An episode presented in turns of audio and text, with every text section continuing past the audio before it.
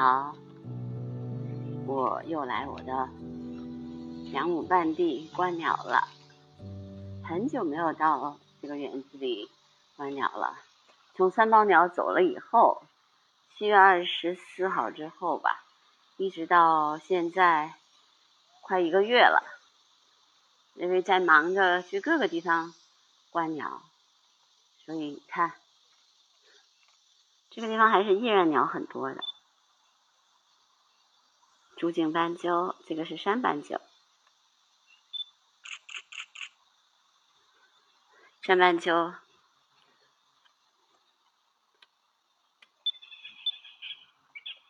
听，怎么还在叫呢。这山斑鸠也长大了，这是我经常看见的那只爱臭美的山斑鸠。啊，这是一只猪颈。不是山斑鸠，一只朱颈斑鸠，它在经常飞来飞去的。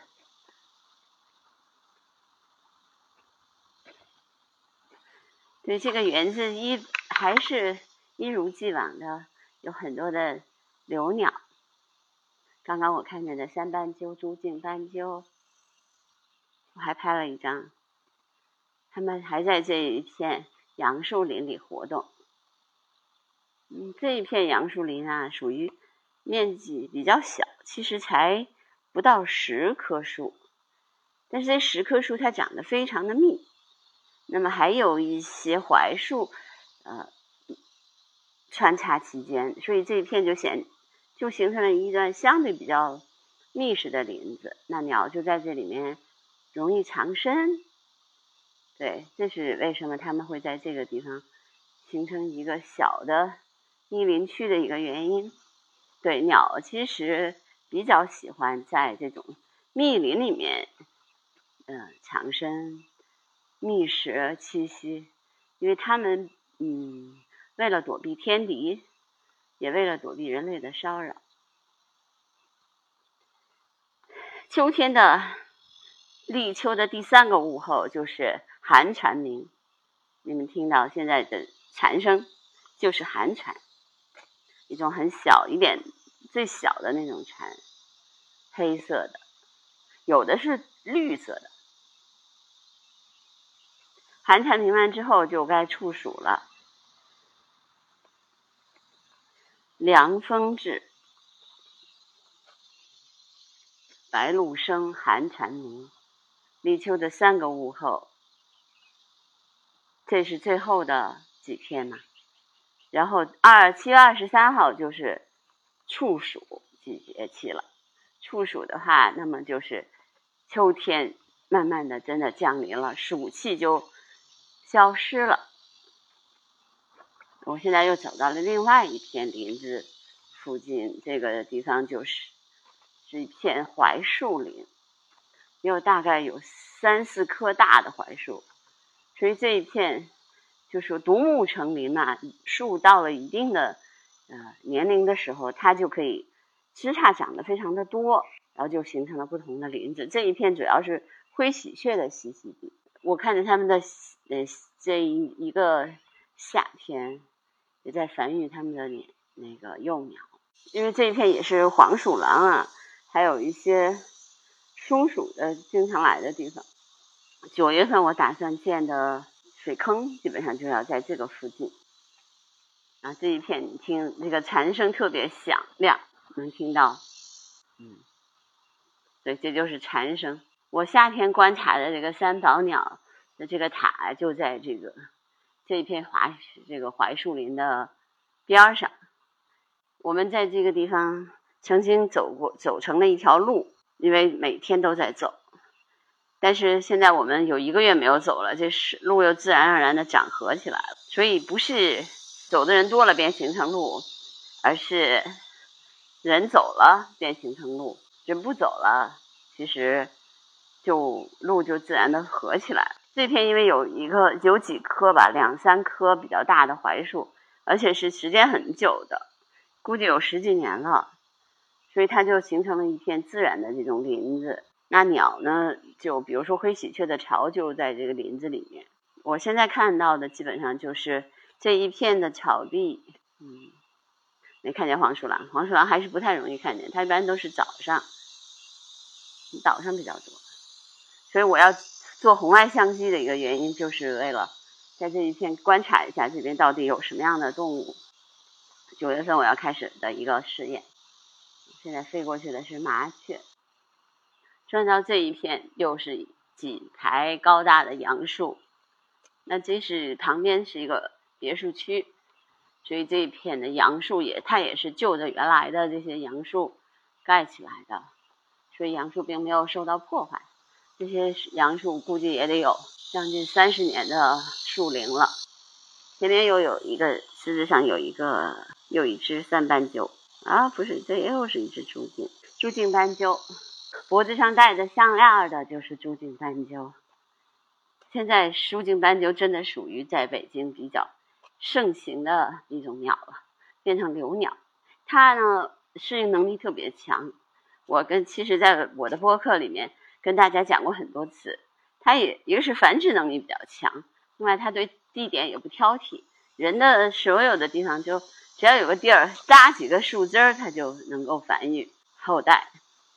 那今年你看好多的小的斑鸠都已经长得跟他们的。父母长得差不多了，而且它长得很快，嗯，它它的寿命应该也不很长，最长的话也就五五年。所以这样的话，其实它每一代的繁育都还比较成功，所以它的那个数量在北京的数量也是增加的很快的。这片的林子原来种了很多的银杏树，但这些树都没有成活，现在好多的树都死了。这就是人工种植的这种林子就会有这个问题，因为你选择树种很重要，另外一个就是你选栽培的时机也很重要。这几棵银杏树基本上都死了。五角峰的这一片林子有两片，基本上都长得还挺好的。估计现这个秋天的时候，他们又会把这些银杏树重新的移走，然后再栽一些新树。所以对于树来说，真的它。的生命状态完全取决于人的这种干预。如果人选择的好的话，它就能移树，但是不伤根。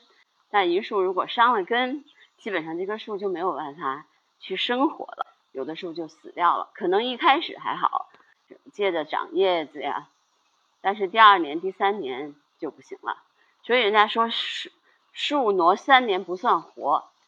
这也是说，如果你要是做这种植物的种植的话，就特要特别注意的是，如何保护这个新栽的这些树种，让它们能够活下来在这个园子里。我现在看到的基本上这些银杏树都死了，所以这片银树银杏就没有成林，导致这一这一片那个草地全都裸露在阳光当中。